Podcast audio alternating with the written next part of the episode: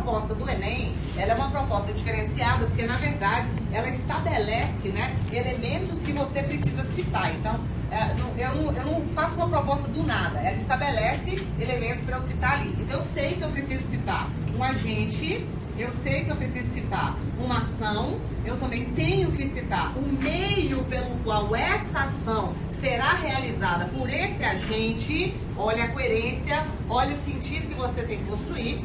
Mas é extremamente importante na redação do Enem que você coloque o quê?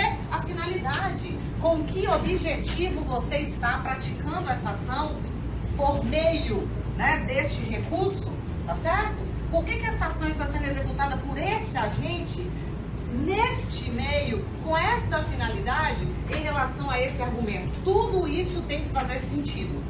Então, é preciso haver uma relação muito íntima entre dois aspectos aqui, ó. Finalidade da sua proposta e, e argumento proposto. Precisa haver uma sintonia muito forte entre a finalidade da sua proposta e os argumentos que você apresentou na sua redação. Por quê?